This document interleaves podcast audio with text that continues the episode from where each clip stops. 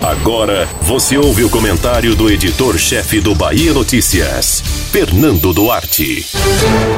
Bruno Reis usou bom humor para desviar a atenção por não ter atendido ainda a pergunta de um repórter que o chamou de prefeito. Para ele, a referência na coletiva era ao atual gestor Assemineto, que estava atrás dele na cena. O episódio exemplifica o maior desafio para criador e criatura a partir de agora. Despira Semineto da roupa de prefeito, ao tempo em que o próprio Bruno Reis será obrigado a vesti-la. A transição até 31 de dezembro será um momento importante de teste, uma espécie de laboratório sobre o que esperar dessa relação.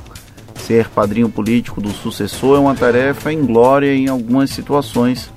São raros os casos em que o conflito nos meses iniciais não se perpetua por todo o mandato, ou pelo menos até o pupilo, até que o pupilo passe apuros.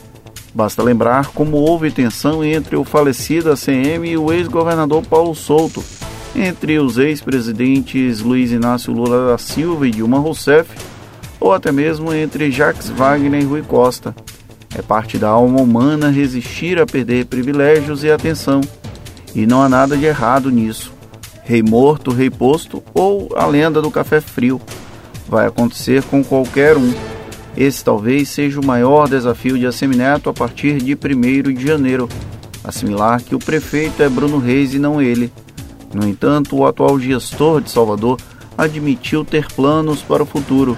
Um deles, de ser candidato ao governo da Bahia, não será público por um bom tempo, o que não o impede de ir pavimentando a possibilidade até 2022, quando poderá colocar em prática um projeto adiado em 2018. As consultorias no interior da Bahia, prometidas pelo atual prefeito de Salvador, são a justificativa ideal para circular sem tanto barulho de adversários que o acusariam de propaganda antecipada. Após duas administrações bem avaliadas na capital, a Semineto precisará reforçar o próprio nome no interior para enfrentar o poderio do grupo que atualmente está aliado ao governo do PT baiano. Se não fizer isso, corre o risco de entrar numa disputa kamikaze, algo que não condiz com o posicionamento adotado desde 2012. Talvez esse interesse do padrinho em ser governador facilite a vida de Bruno Reis para não ser uma sombra de ACM Neto. A troca de vestuário de vice para o de titular pode não ser tão traumática por causa disso. Aí então saberemos como será o modo Bruno Reis de gerir a cidade. Para o bem de todos, tomara que seja bom. Você ouviu o comentário do editor-chefe do Bahia Notícias, Fernando Duarte.